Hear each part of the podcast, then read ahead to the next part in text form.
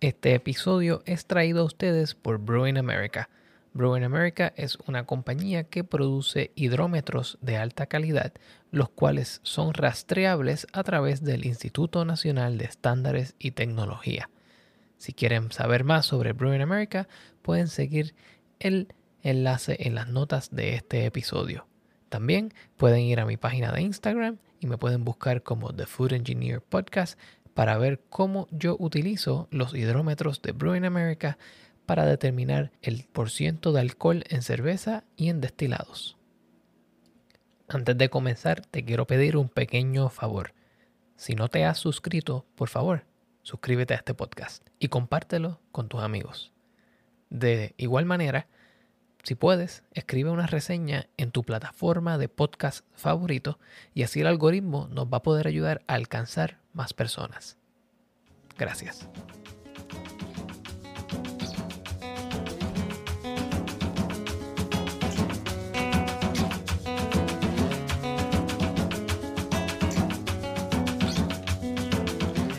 Bienvenidos a The Food Engineer Podcast, un podcast dedicado a la exploración de alimentos y bebidas fermentadas. Yo soy tu anfitrión, Cristian Mercado.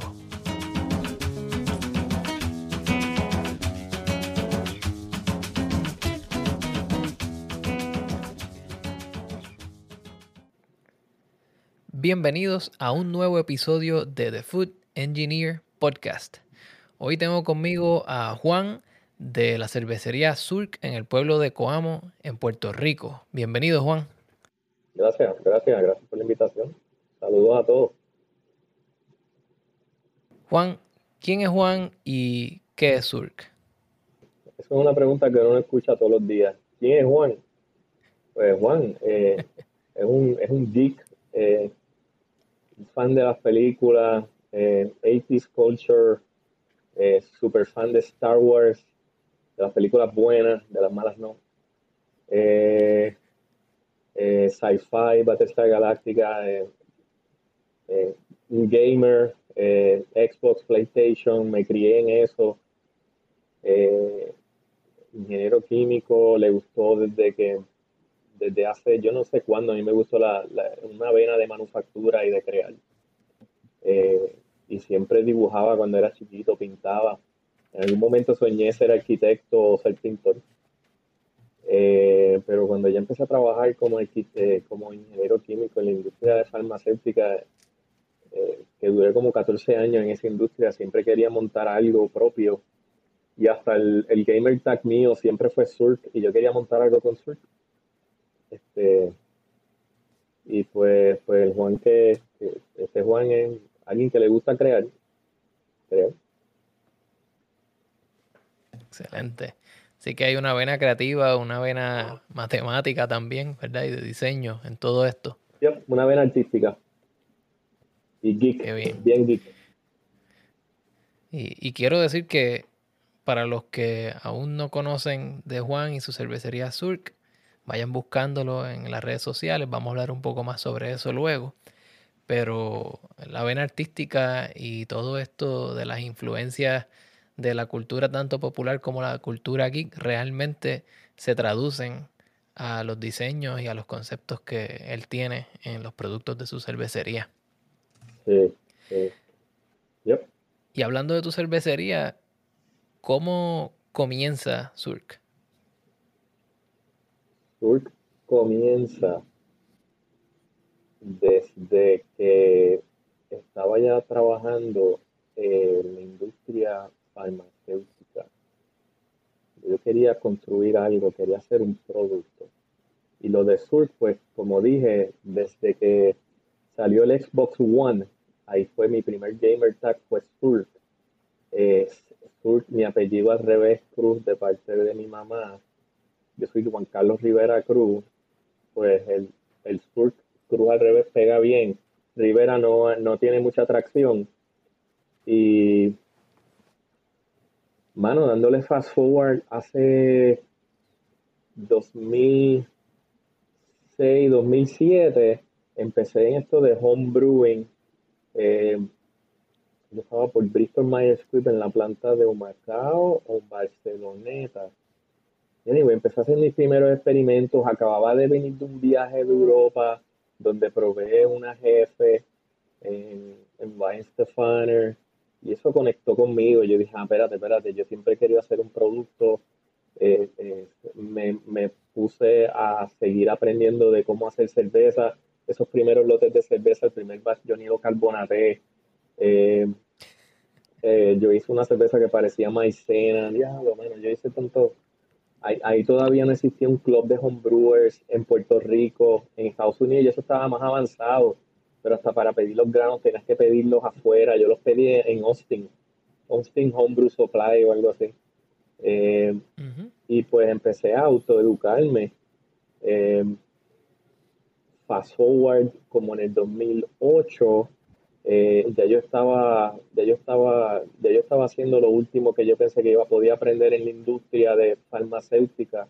Y era que ya estaba en biotecnología, diseñando sistemas y corriendo proyectos millonarios eh, para otra compañía y manejando a, diferentes departamentos, diferentes eh, eh, disciplinas, departamento de calidad, con el departamento de ingeniería, con el departamento de diseño, con el de validación, con el de calidad, con el de safety y corriendo toda esta gente y yo, mano, esto es lo que yo quiero hacer, pero yo quiero hacerlo para mí con mi producto. Y pues en un brinco de fe, eh, y, en aquel entonces mi novia, Loida, que era mi esposa, pues me, apoyó en esto, me dijo, dale Juan Carlos, te va a quedar, te va a quedar. Pues, pues no midiendo los riesgos también, simplemente dejándome llevar por esa intuición, pues lo hice. Brinqué el charco, regresé, para Puerto Rico y empecé el surf. 2000, ya fue como el 2013. Sí, sí, sí. Y el resto, pues, hecho bien difícil. Pero es una historia bien, bien inspiradora el hecho de que tú hayas seguido tu pasión después de tanto tiempo y después de haber estado envuelto en, digamos, en una posición de poder y, que ciertamente es un poco difícil dejar ir eso para entonces seguir tu sueño. Hay, hay fuerzas encontradas. Sí, no, y definitivamente una fuerza, eh, eh, en una posición eh, financiera cómoda, eh, ya yo tenía un buen salario, tenía una vocación, tenía más de 14 años trabajando. yo sabía lo que estaba haciendo, no había, no había un reto, en verdad. Era, bueno, esto es lo que es ser un, estar en, un level alto de, management. De verdad, era, wow. Y empezar de cero para atrás otra vez ha sido difícil. Yo me alegro que hayas seguido tu sueño y, Gracias, yo también. que aquí vamos a probar un, un poco más de el por qué. Y es que, bueno, para dar un poco de trasfondo, eh, mientras yo estaba haciendo mi maestría, yo estaba buscando información sobre ciertos estilos de cerveza. Y una de las personas que yo veía más activo en los medios sociales y eso, eh, y era de Puerto Rico, era Juan. Y entonces decidí contactarlo para hacerle preguntas. Y fue una persona, número uno, que se abrió a mí, a mis preguntas y no puso ningún pero a la hora de, ayudarme. Y por eso pues siempre te he seguido, he seguido tu trayectoria, la de tu cervecería. Y durante los pasados dos o tres episodios he estado hablando sobre desarrollo de productos. En el primer episodio, entiendo que fue el 27 o el 28, estuve hablando sobre el concepto de desarrollar un producto. Luego entrevistamos a Santurce, eh, Adrián Malatrasi de Santurce. Y entonces luego hizo un episodio sobre Maplo, que es un producto que yo desarrollé. Pero en tu caso, el desarrollo de producto es un poco distinto. Yo desarrollé un producto, un licor. Adrián desarrolló con su partner una marca que, que al momento consiste de una cerveza. Pero en tu caso, tú estás constantemente desarrollando submarcas nuevas. Háblame un poco de ese proceso creativo. Cuando tú lo dices así, yo digo, wow, en verdad eso es lo que yo estoy haciendo.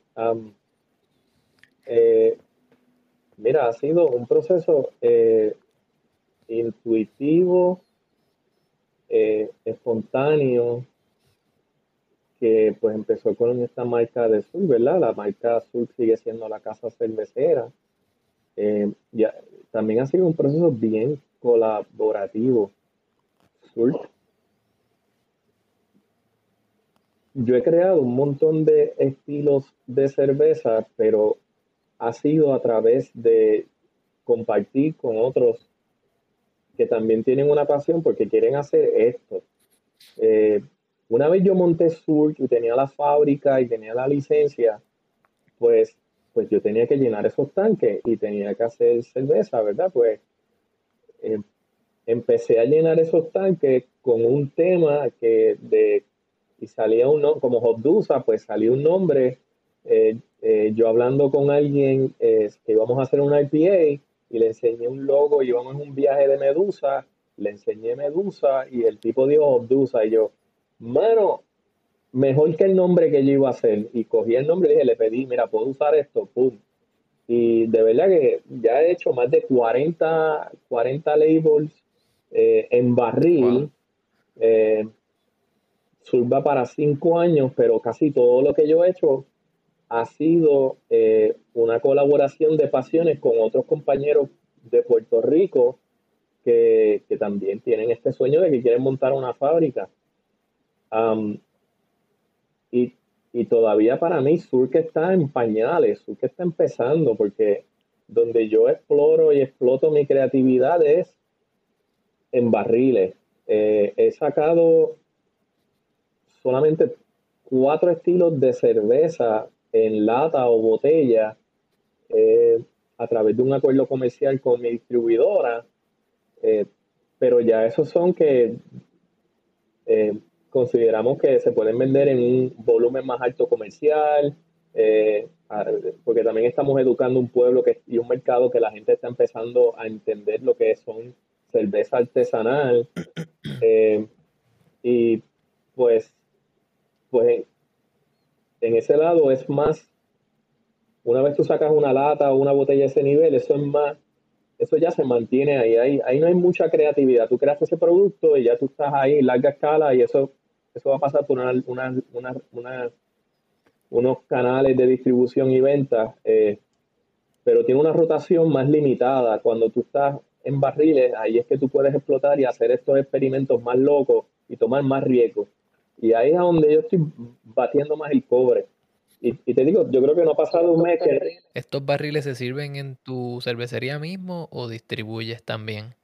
No, yo no tengo ni tap room, eh, yo no creo que eso es algo que mucha gente pueda hacer ya en Puerto Rico porque ya, ya estamos llegando a una masa crítica y, y pues hay solamente suficientes líneas para, para apoyar tantas tantas casas cerveceras locales que las que están arrancando ahora mayormente ya tienen su room o su, su tiendita para venderlas. Yo, yo las distribuyo a la gente que me las compra y las vende por ahí en otro, en otras barras.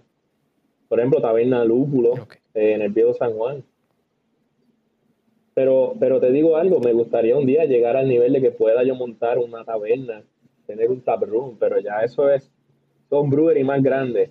Mi sueño es eh, con, esto que estoy haciendo es, eh, ahora mismo en Cuamo yo hago la cerveza de barril, pero pues la, la, hago, tengo dos plantas en Estados Unidos, una está en Lakeland y otra está en, Atlanta. Eh, son compañías separadas, pero en ambas yo hago lo que le llaman contract brewing. Yo voy allá con mi marca y hago, hago pues, pues Obdusa, y este, Colonia, Swiss Caroline, con esa fue la que empecé en el 2019. Eh, pero eso es más fijo. Eh, eso es un sistema 50, 100 barriles. Lo que yo tengo en Cuamo es una planta de 5 barriles y ahí pues, pues tienes, puedes tomarte unos riesgos y una creatividad que, definitivamente es súper divertida y puedes hacer colaboraciones con, todos aquellos que tengan la buena fe de que, de que quieran participar de algo y, y elevarnos todos como el elixir nórdico, que era lo que estamos hablando ahorita. Sí, eso, eso me está bien interesante. Eh, para los que no tienen el contexto, eh, ¿nos puedes hablar un poco más sobre esta aventura del elixir, el, elixir nórdico? La aventura comienza y, la Liga, del, pues, pues, eso surgió a finales del año pasado, que vino un cervecero de Bélgica, eh, Kuhn, eh, eh, se llama él, y que vino a un proyecto en una cervecería, la, cervecería más grande que hay en Puerto Rico, no voy a decir el nombre, eh, y está trabajando unos proyectos allí, lo conocí, vino a mi cervecería a conocerme, rápido conectamos, hablamos de hacer una cerveza que fue una stout, le llamamos Fossi, que le metimos Mavi, hicimos otro invento, y hablando con él, eh, como se hizo bien amigo de Tony, que es el cervecero y dueño de cervecería del Callejón, eh, Tony me invita a hacer una cerveza con él, que estaba ya planificando hacer con el de Rincón, que es Alberto Camacho. Y ellos estaban, mientras yo estaba trabajando en este stout, ellos estaban trabajando en un proyecto de hacer una cerveza con el, la levadura Kabike, que es una levadura nórdica que fermenta sin refrigeración. Eso fermenta, puede fermentar hasta 105 grados. Eh, y en Puerto Rico se va la luz acá rato. Pues me invitaron y yo dije, bueno, claro. Entonces, en el proceso de ya cocinando la cerveza, todavía no sabemos en qué nombre le vamos a poner. Y íbamos a llamarle, íbamos por tres monjas locas, iba a hacer otra cosa. Y de momento terminamos en esto de bien Lord of the Rings Magic eh, y terminamos con el nombre elixir nórdico, ¿verdad? Elixir, porque estamos haciendo un elixir y nórdico por esto de la levadura de Noruega. Eh, y pues rápido conectamos eso con el, tema ese de Lord of the Rings y pues lo de las tarjetitas de presentación fue un viaje mío de, de, de lo que es Magic the Gathering, que son las, eh, esto que yo jugaba mucho cuando estaba en universidad, de nuevo, geek culture, eh, y pues mezclé todos esos elementos y a cada uno le dimos un nombre que representa la personalidad de nosotros, de cada cervecería. Yo soy Fulcher, yo soy un arquero, eh, el de Rincón Camacho le llamamos Bros. Él empezó su proyecto de cervecería con Bros Brewing Company eh, y lo hicimos un dwarf. acuerdo. Y en verdad el tipo parece, o sea, husky así, este, él definitivamente no es pequeño, pero, pero parece un dwarf. Eh, y pues Tony, que es un pan de Dios, pues lo queremos todo un montón. Él es el, él es el, como el, como el wizard, el healer. Y pues, pues ha sido un viaje. El primer capítulo lo hicimos nosotros tres, fue un palo. Fue Elixir Nórdico, la aventura comienza. Nosotros tres lo, convertimos con un box set, eh, como una caja esas de juegos de Monopolio. Eh, esa era la tarjeta, ese era el logo. Y después otra gente le gustó un palo en Puerto Rico, pues otra gente se quiso unir y ya somos seis breweries. Y por ahí viene otro colado. Sí, pues no sé, en ese segundo capítulo le llamamos eh, eh, la Liga del Dank porque cambiamos, cambiamos la receta usando un ingrediente que es un aceite, un extracto de lúpulo que, que, es Danky, que, que da, pues nada, le llamamos así la Liga del Dank y estamos hablando ya de una tercera colaboración. La idea es que estas cosas sigan cogiendo tracción, eh, y que se siga colaborando, en verdad, yo lo que veo con Sur que es que no solamente yo quiero, yo quiero vivir de esto eh, y todavía estoy, todavía que está creciendo, o sea, está en su infancia, eh, pero, pero, pero que, pero que se ha convertido en una plataforma para, para desarrollar una industria con otra gente y sus propias marcas. Y pues la Liga del Dank, este, Elixir Nórdico es como un intellectual property público que queremos seguir colaborando y que todos los que quieran participar, pues ninguno puede controlar lo que es el Elixir nórdico, o si quieres participar, pues cumple con las reglas de del lote que vamos a hacer. Y cada uno le pone su, cada uno va a tener su héroe.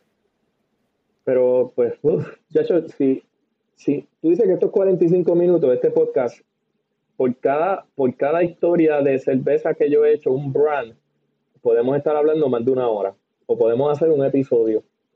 Porque todo esto ha sido, te digo, a mí han pasado cinco años, he hecho más de 40 estilos y, no me paso un mes que quiero inventar algo nuevo y pues, pues con algo, el logo me, inspira algo que viene el momento. acabo de sacar Super Freak, que hace tres años la saqué por primera vez. Eh, y eso fue con mi pana, eso fue con un pana mío, este, Enrique, que hicimos ese primer lote eh, de la esquinita. Ahora, yo he sacado Super Freak después con Guayaba. Ahora la saqué con Blackberry. ¿Y cómo conseguí la Blackberry? Yo llamé a, a José Cariño, que es el que vende la levadura de Fermenti en Puerto Rico, pero ahora empezó a vender eh, pulpa. Y le pregunté, saliendo del trabajo yo cansado un día, mira, ¿qué pulpa tienes allí que tengas aguantada que no has podido vender? Y me dice, mano, tengo siete cajas de 44 libras de Blackberry. Y yo, dámela, dámela, dámela. Entonces sale Batman la película, ¿verdad? Entonces la película Batman me encantó el logo, me encantó la película, pero el logo me gustó. Y yo veo el logo y yo, mmm, tiene el color púrpura. Y sea la madre, este Blackberry púrpura. Le dije al artista mío, como hago con todos los, todos los logos cuando los reviso, este, mira, vamos a hacer esto, vamos a usar, vamos a inspirarnos en ese logo, vamos a darle super freak una, un, vamos a elevarla, el personaje, a darle el purple, el purple touch y vamos a empezar a evolucionar el logo de Sur para que no aparezca ya como un banner abajo eh, y aparezcan las letras. Y así fue. Y de verdad, cada vez que estoy haciendo, cada vez que estoy haciendo una cerveza, aunque la he hecho antes, pues trato de revisar el logo y que sigan evolucionando. Y pues por aquí vamos, año número 5. Y se han ido bien rápido. Sabes que me, me llama mucho la atención dos cositas que acabas de, en cierta manera, mencionar. Ah. Una de ellas es la celebración de la cultura geek, porque, o sea, yo te veo a veces haciendo cerveza, cocinando con, con el casco de Star Wars. O, haciendo referencia, como dijiste, a Magic the Gathering, a, Lord of the Rings. Y lo otro que me está súper interesante es la manera en la cual la celebración de este tipo de cultura geek te ha llevado a crear comunidad. O sea, si me estás diciendo que tienes ah, eh, esta, la Liga del Dunk con seis cerveceros distintos, eh, demuestra esta capacidad de los intereses que podemos pensar que son dichosos en, crear comunidad. Es verdad. Y fíjate, yo, yo solamente estoy contento, agradecido de ser parte de eso, porque yo no formé esa comunidad, esa comunidad todo el mundo se ha presentado a, un evento, a un fenómeno. No soy el único que quiere montar su cerveza en Puerto Rico, pero a mí me encanta ver ahora que ya hay varios comerciantes como yo, locales, con, su licencia de cerveza, eh, y poderme unir a ellos en trabajar en ese tipo de proyectos. Eh, me encanta esto de hacer logo, me encanta, me encanta trabajarlo con gente.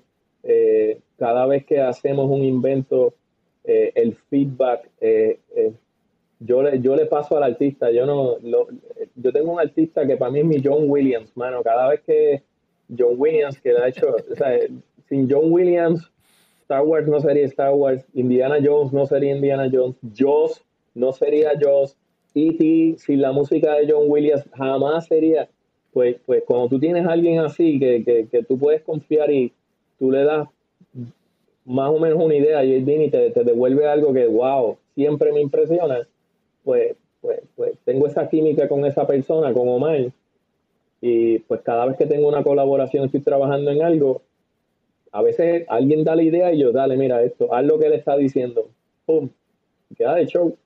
Nunca he tratado de controlar el proceso, sí, sí, hay química. Y, definitivamente para mí Surf no sería Surf si, si, si no lo tuviera él. Porque yo no, yo no me quiero dedicar a estar haciendo dibujos ya, a mí me encanta eso, pero yo lo que quiero es seguir creando esas marcas. Todo esto para mí sigue haciendo que Sur crezca. Y para mí Sur se ha convertido en una, en una marca, una fábrica de marcas. Y eso me lleva precisamente al próximo tema que vamos a discutir hoy.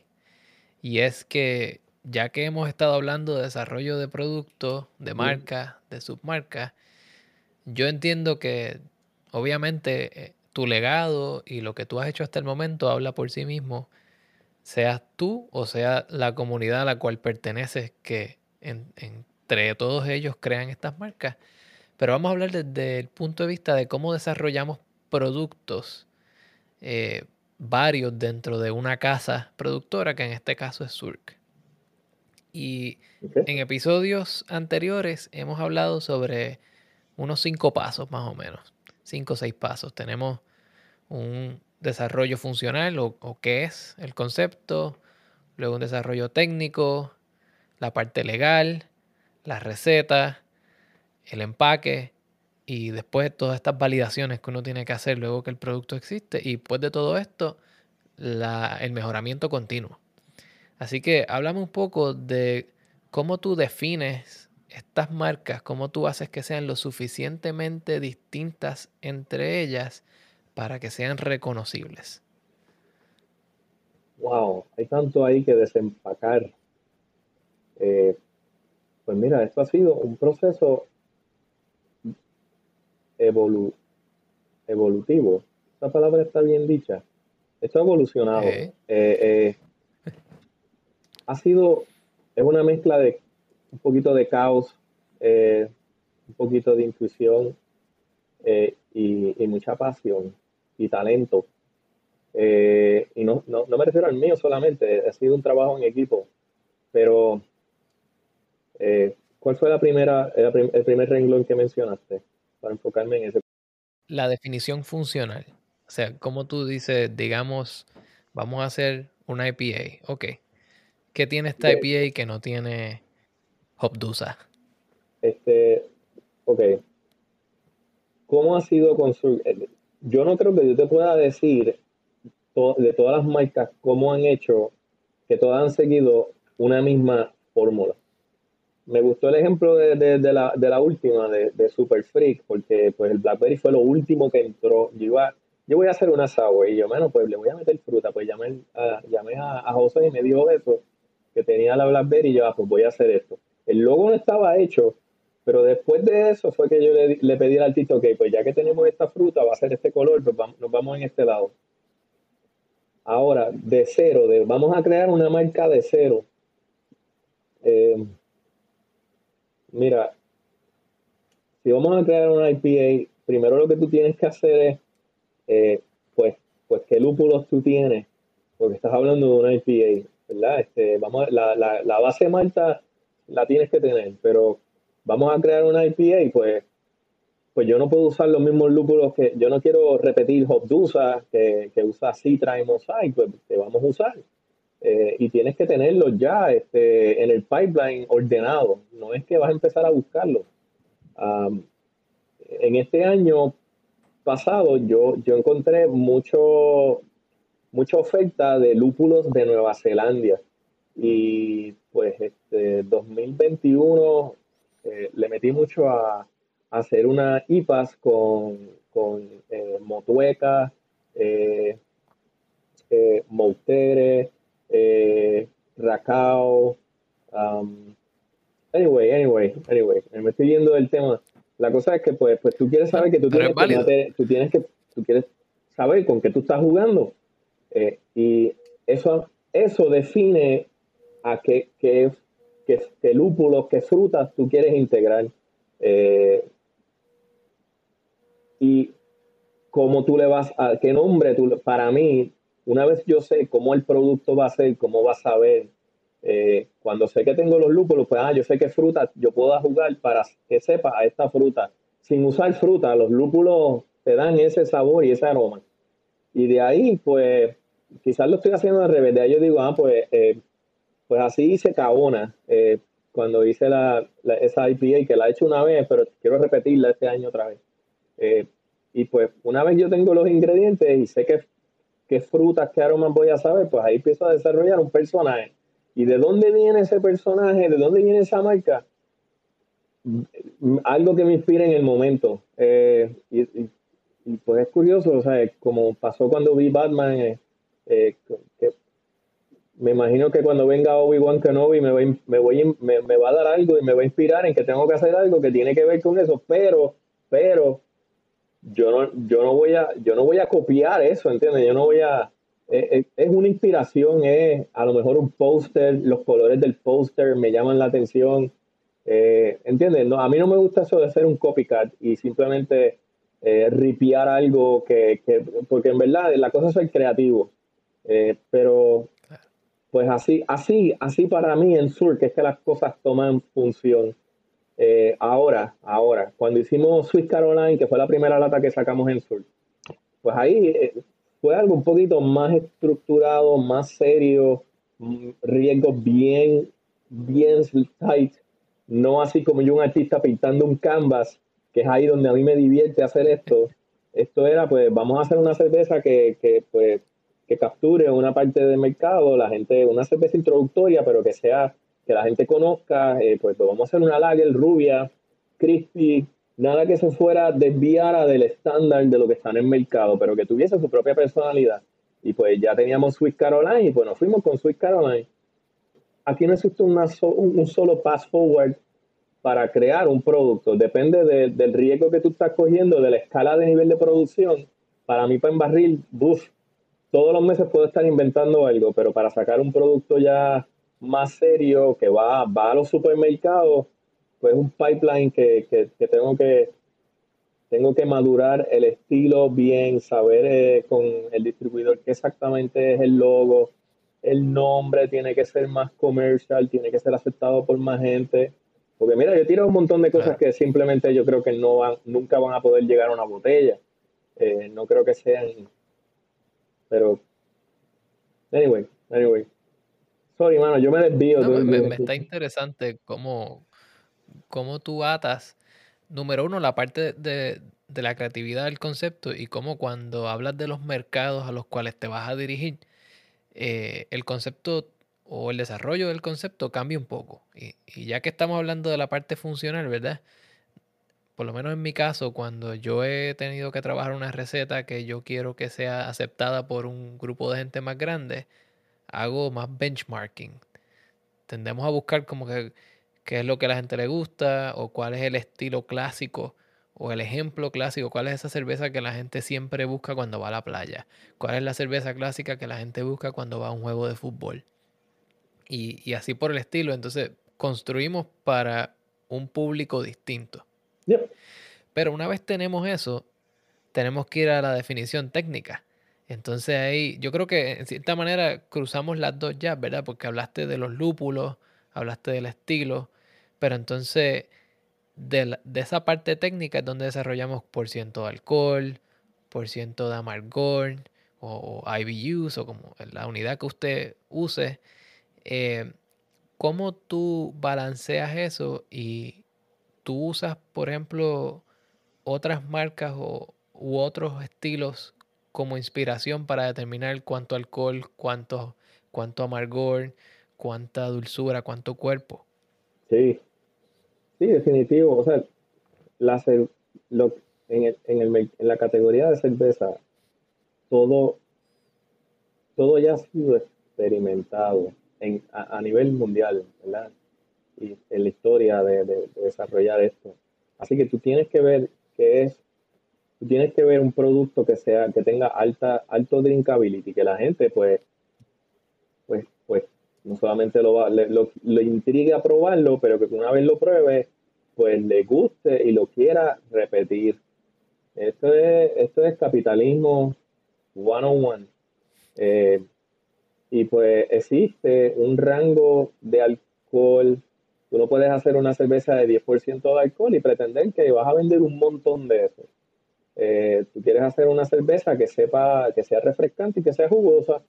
Eh, eh, si tú quieres hacer algo que, le gusta a un montón de gente, pues, pues, pues tú diseñas, tú sabes que tienes que entrar por cierto lado en amargura, una amargura 20, eh, de 10 a 30 IBUs, el alcohol de 4, no más de 6. Eh, aquí estoy revelando quizás cosas, cosas que todos los cerveceros saben, pero pues sí, cuando tú vas a diseñar una cerveza, tú tienes que considerar qué drinkability tú quieres. Si quieres hacer una cerveza que saques una vela al año, eh, eh, con más alcohol, con más cuerpo, con más carácter, algo que, tú simplemente quieres que la gente se quiera disfrutar en una botella, en su espacio tranquilo, como casi fuera una botella de vino, pues, pues tú diseñas eso. Y ese fue el viaje que hicimos cuando hicimos la y la, la que hice con el maestro cervecero de Bélica que le metimos hasta maví, anís, anís, le metimos un poquito de sal, le metimos eh, licorice, pero sin que fuera una bomba de todas esas cosas. Pero sabemos que iba a ser una cerveza que pues eso iba, eso es poco a poco, la gente tiene que probarla, tiene que regarse la voz, pero esto no es una IPA o una, una lager Chris Boas, que la gente se la toma, todo el mundo sabe lo que es eso. No, mano, esto es una cerveza diablo, esto tiene Mavi, esto tiene, esto tiene chocolate de Bélgica, esto tiene... pero, es el tipo de cerveza que te tomas frente a la fogata. Ajá, y estamos con mucha calma. Ajá, pero estamos en Puerto Rico. Eh, Puerto Rico es caluroso todo el año. Así que, pero la ventana para tirar ese tipo de cerveza, tú no puedes sacar una cerveza de 10% de alcohol, una stout pesada para mayo. Interesante cómo, cómo podemos atar, ¿verdad? También eh, el, la temporada del año con lo que consume la gente. Háblame un poco de cómo tú refinas una receta. en la manera que lo he hecho yo, eh, pues, en el sistema que tengo de cinco barriles, eh, yo he hecho,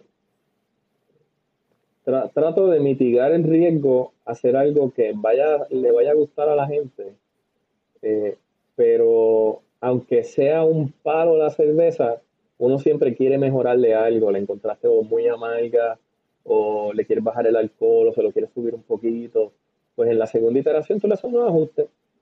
Eh, y Hobdusa, por ejemplo, antes de que saliera comercialmente, eh, es nada parecido a lo que originalmente era, excepto en los lúpulos, pero ni en la cantidad de lúpulos ni en la manera en que se integraron al producto. Eh, y las maltas, todo cambió. Eh, y ya es una fórmula que yo no toco. Pero pasó como por siete iteraciones. Eh, y Parte de eso, te admito, es que para mí esto también es un proceso de aprendizaje, eh, pero también uno, uno quiere, pues uno quiere maximizar el potencial de la marca que, tenga e, ese, en este caso Obdusa, que tenga cuando, cuando la vayas a iniciar y pues. Es complejo, ¿verdad? Bueno, yo, yo, soy, yo soy como un científico loco, tú sabes, yo, y, y tú me escuchas a mí hablando aquí y mi estructura es poca estructura, yo me paso creando. Eh, y a mí se me hace difícil aguantarme y ya no tocar una fórmula. Eh, pero en el caso de Hobdusa es una que yo simplemente tuve que dejarla ir. Yo ya no, ya tú no puedes tocar eso. Cuando ya llega un nivel de producción, ya, ahí tú simplemente tú quieres controlar la calidad del producto. Siempre la controlas, pero, pero tú quieres, me refiero en que tiene que ser consistente. Lo que tú estás haciendo tiene que ser consistente. Tiene que saber siempre igual, porque la gente ya cuando, cuando ya esa marca tiene una atracción, ya la gente la busca, sabe, Hobdusa, yo sé cuál es esa, pues tiene que saber como cuando lo probó la primera vez. Y tiene que ser buena. Claro. Ahora, ¿verdad? Presumiendo que, que la receta llega a un punto más estable, y que la dejamos de tocar, ¿verdad? Em, cuando hablamos de, del próximo paso sería, esa cerveza tiene que ser empacada. Y entonces ahí tenemos barriles, latas, botellas, arte, volumen de cuánto vas a empacar, si vas a hacer 50% en, en empaque para llevar versus 50% en barril. ¿Qué determina ese balance y qué determina cuál es el mejor empaque? Bueno, en el caso de Sur, de nuevo, diferente, porque yo lo que hago en barriles es lo que produzco en Cuamo, solamente en Cuamo produzco barriles, kegs. Entonces, lo que hago en botellas, eh, que solamente Swiss Caroline, eh, y las latas, que es Swiss Caroline, entonces Hobdusa, Legio y Colonia, que las hago en, en Georgia, eh, pues son en lata, pues todo lo que sale de esos dos sites de manufactura es en ese formato. Yo no voy a, yo no, yo no traigo kegs de Estados Unidos para Puerto Rico cuando pues yo tengo la capacidad para producirlo y ahí sigo puliendo eh, eh, mi, mi, proceso de manufactura, que para mí sigue siendo un, un un, aprendizaje, un, reto técnico, seguir yo produciendo y manteniendo esa calidad, haciéndolo en barril. O sea que son, simplemente el formato de Puerto Rico es Kex y lo que traigo en latas es en ese formato. Nunca he tenido que decidir cuánto es el por ciento. Eh, eso nunca ha pasado. Lo que, lo que yo sí, mi, mi, mi reto es pues cuánto cómo yo puedo maximizar el transporte del producto. Lo mío ha sido un, reto de logística, es eh, llenar un contenedor de producto y, pues que se mueva, se mantenga fresco. Eso es un reto. Especialmente con, una IPA o una cerveza que tiene. Que tiene muchos lúpulos, ¿verdad? Que tiene como 90 a 120 días máximo de vida. Eh, pues, yo jamás puedo hacer una Hazy IPA eh, en este formato. O sea, yo, tendría que, empacar eso, pero en una escala mucho más pequeña para poder estar sacando. Yo lo puedo hacer en kegs y lo hemos hecho, hemos hecho colaboraciones así, pero en latas o botellas. Cuando viene algo así de Estados Unidos, eh, de otros breweries, no aguantan. No, cervezas que tienen mucho material vegetativo, como, como son las Hazy, eh, o que tienen pulpa, que tienen frutas, puré. Eh, eh, es un reto, es un reto ver eso. Claro, y nadie quiere, nadie quiere latas que estallen. Y por otra parte, hablando ¿verdad? De, de, de esa estabilidad y hablando de ese control que tienes que tener, ¿Cómo uno valida o cómo tú validas esas métricas con ese producto, por ejemplo, que viene de afuera, que tú le estás dando un voto de confianza a otro cervecero para que lo haga por ti y una vez llega a tu puerta, tú ordenaste tu receta, una receta vamos a suponer 5% con 25 IBUs, ¿cómo tú te aseguras que esas métricas se cumplen? Mira, uno tiene que estar, yo tengo que monitorear los lotes que yo he hecho, yo tengo que estar monitoreándolo eh, periódicamente, eh, quincenal o mensualmente, eh, hasta que el inventario se acabe.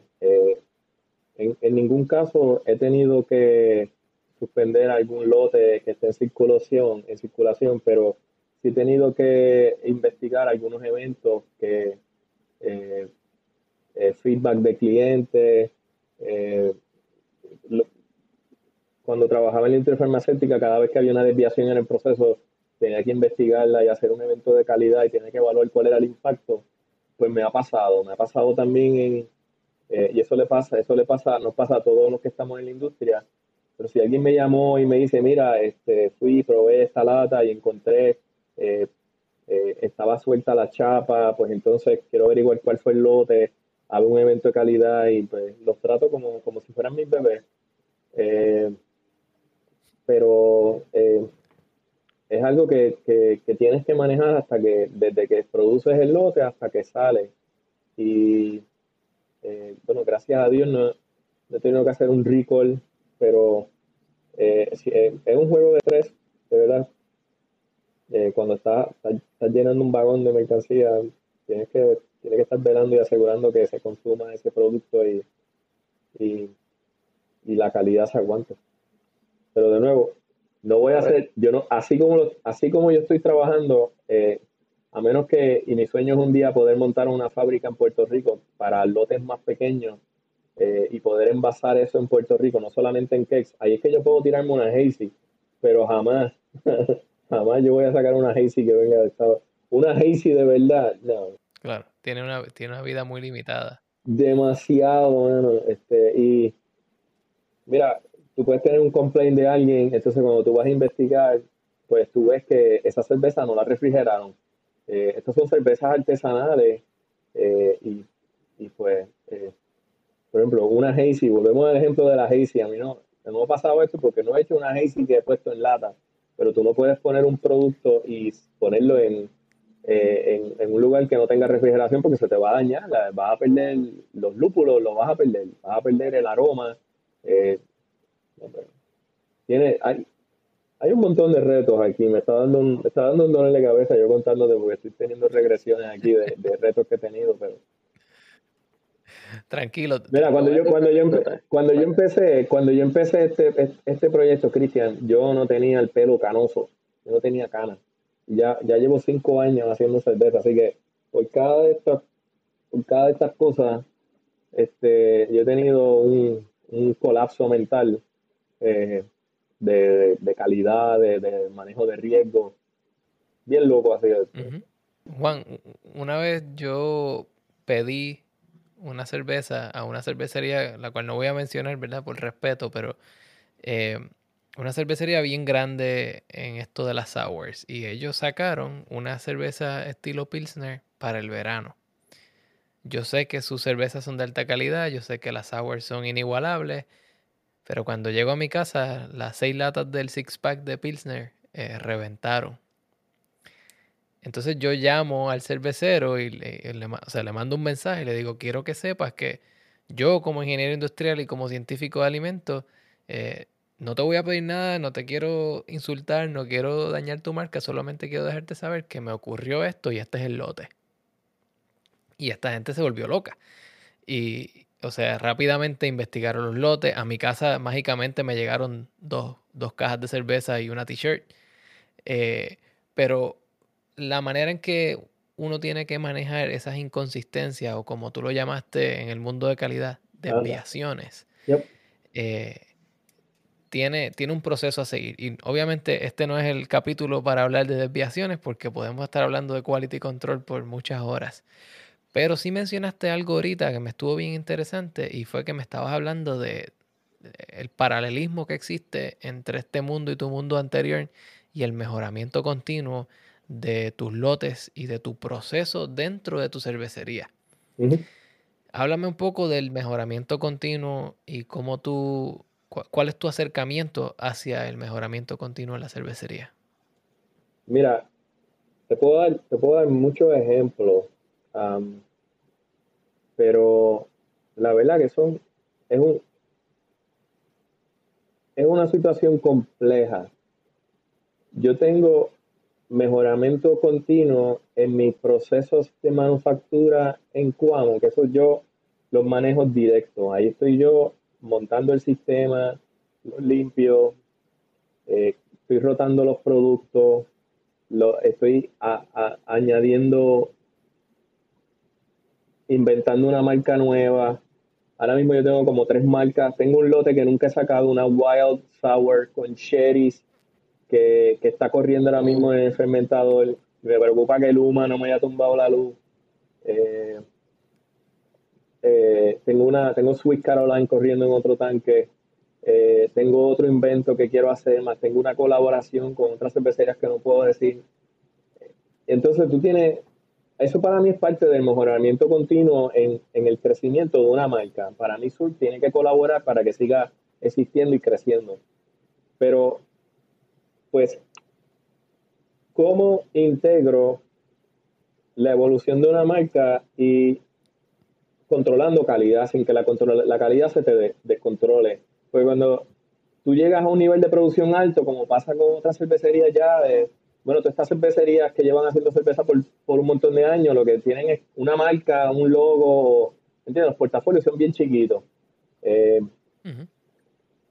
pues eh, a ese nivel ya para, para, llega un punto lógico que para tu control de la calidad tú tienes que tener lo menos producto posible para que tu planta esté operando 100% haciendo el mismo producto. Cada vez que tú tienes que vaciar esa línea y cambiar la etiqueta para poner otra cosa, y tirar otra fórmula, tú estás teniendo downtime, estás bajando tu eficiencia y pues eventualmente todas las plantas llegan a eso, a simplificar, reducir su portafolio a un producto o algo así.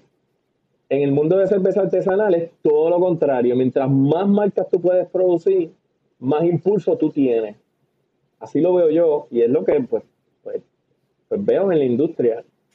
Y pues, ¿cómo, ¿cómo tú puedes mejorar ese proceso de crear manteniendo la calidad? Cuando tú me haces esa pregunta, yo, yo no veo que me llamó un... A mí, me ha llamado un cliente diciendo, mira, esta lata eh, la probé y yo atendí, hice la investigación, hablé con el distribuidor, investigamos qué pasó con el lote. Alguien me llamó una vez que se rompió una lata, digo, una botella. Entonces, ah, diablo, ¿qué pasó? Vamos a verificar y verificamos verificamos eh, hasta el, lote de cristal que se usó. Y pues, pues después de que hicimos la investigación y documentamos el proceso, encontramos que fue un evento aislado que no hay un problema con, el producto, que fue un evento aislado. Eh, pero, pero hemos tenido otros eventos que hemos tenido que investigar, ¿verdad? Y documentar. Y en algunos hemos encontrado un patrón, eh, eh, algún problema con una lata, un lote. Pero imagínate yo solo, solo, haciendo todos estos inventos como el Ixin nórdico, bregando con estos retos de, mantener la calidad, tratando de también seguir crecer una marca y, poder integrar esa, esa pregunta que tú me has hecho en una contestación que se llama mejoras, eh, eh, continuous improvement. Bro, para mí es una locura. Esto, esto para mí es un acto de magia y, buena fe, pero la verdad que, la verdad que yo tengo que darle gracias al universo de que, de que todo esto se ha mantenido en, orden, que no se me ha ido un sprint, la, la máquina de sur de manufactura y de creación no se le ha ido un, un, sprint volando y se ha dañado, pero eh, yo, yo, no sé, yo, yo no creo que yo te contesté la pregunta. No, no, eh, tu pregunta es completamente válida y, y, si, y si me permites parafrasearte, ¿verdad? Es imposible que una sola persona que maneja diseño, manufactura, gerencia, control de calidad y también maneja mejoramiento continuo, tenga el tiempo y la concentración para tener toda una metodología y todo escrito, ¿verdad? Como, como en las fábricas, que tiene una carpeta que dice, este es nuestro proceso de mejoramiento continuo. Y es completamente válido.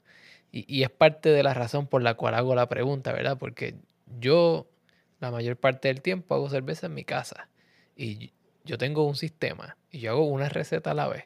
Y con todo y eso tengo variaciones en calidad, en eficiencia, en utilización de recursos. Imagínate una persona que está corriendo una marca como Surk y que tiene que ha producido 40 tipos de cervezas en 5 años. Eh, para mí, Sí, desde mi punto de vista es, es impresionante que tú puedas mantener, ¿verdad? Todas las pelotas en el aire haciendo malabares y, seguir estando tan creativo como lo, lo, has estado durante los cinco años que llevas operando y como sigues estando. Hay, que, hay, hay que tener, para tener esas pelotas en el aire hay que tener las pelotas en su sitio. Sí, muy. Mira, Juan, eh, dentro de, estas categorías, y, ya ¿verdad? cubrimos lo que es el área de crear productos, de desarrollarlos, también está la parte legal, pero pues esa parte es bastante compleja. Eh, quiero que, que por lo menos nos compartas dónde la gente puede aprender más sobre Surk, dónde te pueden seguir, dónde pueden encontrar tu producto si es que están en Puerto Rico y ese tipo de cositas. Sí, bueno, en la, en la página, yo, yo, yo también tengo y manejo directamente dos páginas de social media, ¿verdad? Que ya van como para 17 mil viewers o followers, algo así. Eh, pero Instagram, Surk, voy para 5 mil personas followers en Instagram, en Surk, Surk Brauhaus Craft Beers. Ahí posteo todo lo que estoy haciendo. De verdad que yo es casi un diario eh, lo que yo hago, ¿verdad? Yo ya me emocioné, estoy haciendo esto, pum, voy a postearlo. Eh, y en, en, Facebook, tengo Twitter, pero no soy muy fan de Twitter. Eh, en, en, Facebook, pues, Surk Brauhaus Craft Beer también. en ambos posteo el mismo contenido. Ahí, ahí digo lo que estoy haciendo. Yo no tengo una tienda en la cervecería, pero en la cervecería en Cuamo estoy ahí lunes a viernes y viene gente a visitarme y pues si estoy allí y me, me, dicen que quieren venir, pues mira, le abro la puerta y les enseño, pero todavía no tengo tap room, les puedo enseñar lo que es mi sistema de cinco barriles, se los enseño, espero un día poder tener un tap room, eh, ojalá eso se dé. Eh, mi compromiso es con que esto siga creciendo y un día pueda tener esa empleomanía para yo estar pasando por ahí en la línea y diciéndole a la gente, hey, good job, you're doing a good job. Pero, pero no, ahora mismo todavía yo soy, este, ¿cómo se llama? Mirta Perales. ¿Tú no te acuerdas de eso, verdad? Mirta de Perales. claro que sí. Sí. Mirta de Perales. champú y, eh. yo hago el champú, yo soy el cliente, sí. No, y aquí a la orden, Cristian, en verdad, mano, este, gracias. Yo, te quiero dar muchas gracias a ti por, acceder a esta entrevista y yo sé que, ¿verdad? Eh, un momento un poco intenso con los apagones generales en Puerto Rico. Desde San Antonio. Eh, el hecho de, el hecho de que tú estás de viaje ahora mismo. Sí. Así, que, de verdad, muchísimas gracias. Sí, bueno, a la orden y, siempre, siempre, de verdad, mucho éxito en eso, mano. Y cuando quieras venir a Cuamo, a, un Brew Day allí, estás invitado. Allí estaré. Bueno, muchas gracias por escuchar este episodio de The Food Engineer Podcast. Saben que nos pueden conseguir en las redes sociales como The Food Engineer Podcast en Instagram y en Facebook. Food Engineer Pod en Twitter, aunque no lo usamos mucho. Y próximamente vamos a estar teniendo eh, también videos en YouTube. Así que búsquenos por ahí, suscríbanse, rieguen la voz, déjenme un review en la plataforma favorita donde escuchen esta entrevista para que más personas puedan encontrar este podcast. Así que hasta la próxima.